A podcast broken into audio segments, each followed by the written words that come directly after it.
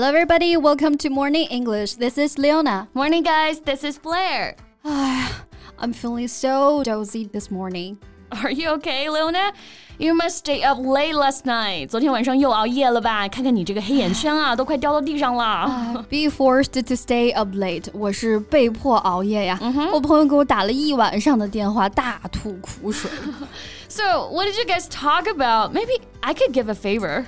Well, she's already been a mom of two kids, and recently she found that she truly loved the little sister more because she's so cute and sweet. Well, the elder brother seems like reaching the age of puberty, even he's only seven years old. 啊，这一碗水难端平啊！哎对我的很多朋友呢，有了二胎，好像也都觉得怎么哎，二宝性格更好啊，总是跟着老大的屁股后面极力讨好啊。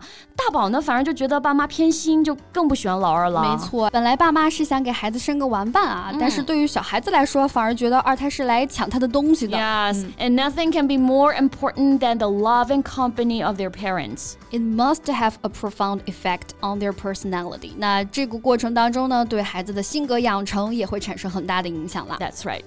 Maybe factors shape a person and lead to various personalities. Okay, so today we can talk about different types of personalities. 那我们 Okay. 今天就一起来聊 聊一聊不同的性格特征吧，看看有没有提到你呢？嗯，那今天的所有内容都给大家整理好了文字版的笔记，欢迎大家到微信搜索“早安英文”，私信回复“笔记”两个字来领取我们的文字版笔记。嗯，那像我们刚刚提到有一个家庭的因素哈、就是在多个孩子的家庭，爸妈其实都是希望能够一碗水端平的。嗯，也就是我们说的要一视同仁嘛。那英语当中呢，可以说 treat all the same，或者 treat equally without discrimination。OK，so、treat 它有对待的意思嘛？比如说，He treated his wife very badly、那后面的副词就是用来具体的描述是怎么样对待的呢？所以 treat all the same 就是同样对待嘛。 Yes, treat equally without discrimination 也是同样的道理啊。Equally 公平的、公正的，discrimination 意思是歧视、不公平的对待。For example, my teacher treated the students equally without discrimination，意思就是，哎，我的老师啊，对所有学生都是一视同仁的。嗯，But you know it's hard to be absolutely fair，就是说起来容易，做起来难呀。没错啊，尤其一般二宝可能更讨人喜欢啊。啊，那这是不是就是我们现在所说的哎讨好型人格呀？People pleaser。 Oh, maybe. So, people pleaser is someone who cares a lot about whether other people like them and always wants to approve of their actions. Yes, and people pleasers find it hard to say no, and they put themselves down. Right. So, I think they need to learn not to pay attention to others' opinions of themselves. That's right. 讨好型人格呢，总是怕拒绝别人以后 啊，会影响其他人对自己的看法。但其实呢，我们每个人都应该有被讨厌的勇气。没错，诶，那还有一类人啊，倒也没有就是刻意的去讨好别人吧，但是跟谁都处得来，很擅长，也很乐于去社交。那这不就是我们说的社牛吗？没错 People person 啊，someone who is friendly and enjoys meeting and talking to people. Right. My friend is a people person. She's warm, outgoing, and an excellent listener. Wow, how nice she is. Actually, well, she shares many of her mother's personality traits. Oh, I see. 所以很多的性格特征啊，其实也是遗传。A personality trait，性格特征。那这里的 trait 意思是特征、 特点，尤其指的是人的性格的特征。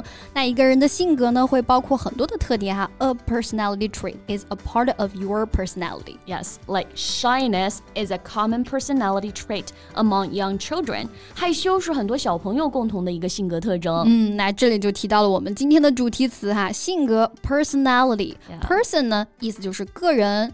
Ality 啊是一个名词的后缀，代表的是品质的这个意思，所以 personality 就指的是人的性格。对，那有的时候我们会觉得一个人的个性很强，性格呢比较鲜明，就可以说 he or she has a strong personality。嗯，个性很强哈，或者我们可以说一个人性格很好。有一首歌不是那么唱的吗？我很丑，可是我很温柔啊，就可以说 He's not much to look at, but he has a wonderful personality。没错，哎，听起来虽然有点扎心啊。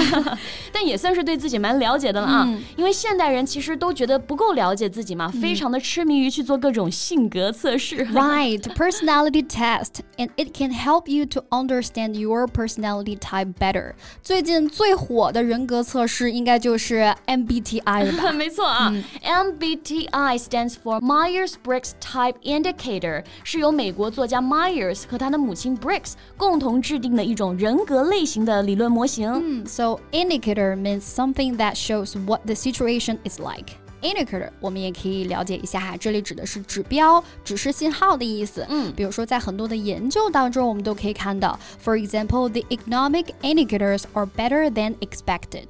经济指标啊，比预期要好。Okay, so back to MBTI. This is a tool which is frequently used to help individuals understand their own communication preferences and how they interact with others. Yes, so the test includes 16 personalities and 93 questions. 嗯，是设计了九十三个问题呀、啊。根据你的回答呢，最终会形成十六种不同的人格。虽然听起来有点复杂啊，最后的结果呢，比如 INST、ENFP，其实都是从四个维度来判。 嗯，没错。那我们也可以了解一下是哪四个维度呢？Let's learn about these four basic areas of personality. Okay, so first one is extroversion versus introversion. Describe how a person gets energized. 第一个维度啊是精力来源的外倾还是内倾？嗯，So if someone has an introversion personality, he or she might be shy and quiet and prefers to spend time alone, while someone with an extroversion personality is more energetic and enjoying being with others. 对，在 MBTI 的模型啊，两种类型的个体在自己偏好的一个世界里呢，会感觉更自在， 充满。满活力，而到相反的世界里呢，则会有不安、疲惫的状态，也不简单是我们现在说的外向内向啊。Right, and the next one is sensing versus intuition. Describes how a person takes in information. 第二个维度呢，就是从认知方式啊来是靠实感还是直觉呢？嗯，sense 就是我们说的感觉、感官嘛，所以就可以理解成是更靠实感去获取信息啦。对，So compared with sensing, intuition refers to understand or know something on your feelings rather than the facts. 啊，这就是我们所说的第六感。没错，I can't explain how I knew. I just had an intuition that he cheated on me. 啊，虽然没有证据，但是我感觉他就是劈腿了。女人的第六感啊，对，这听起来呢，与其说是性格，更像是一种超能力了。And the next definition is thinking versus feeling. Describes the means a person uses to make decisions. 嗯，这个就比较好理解了哈，就是看你做决定的时候是更靠理智呢，还是更靠自己的情感呢？Yes, and the last one is judging versus perceiving. Describe how you live on your outer life. 最后一个维度是如何应对外部世界，判断还是理解。嗯，judging 这个词的原型呢就是 judge，意思就是判断嘛，这个就比较好理解了。Perceive basically means to notice things 啊，其实 perceive 基本的意思就是察觉、注意到的意思。For example, I perceived a note of unhappiness in her voice. 对，所以判断型的人呢比较果断，而知觉型的人总觉得呢 想要获得更多的信息之后再去做决断。Right, so different combinations make different personalities. And my result is ISTJ. What about you, Blair? I have no idea. so you can have a try. Yeah. 可以去做一个这个测试啊。So if you haven't taken this test, you can try it. And we'd love to hear your results from the comments. 嗯。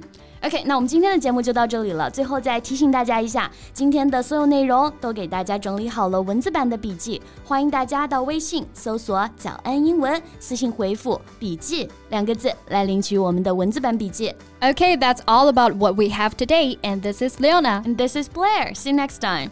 Bye. This podcast is from Morning English. 学口语就来早安英文。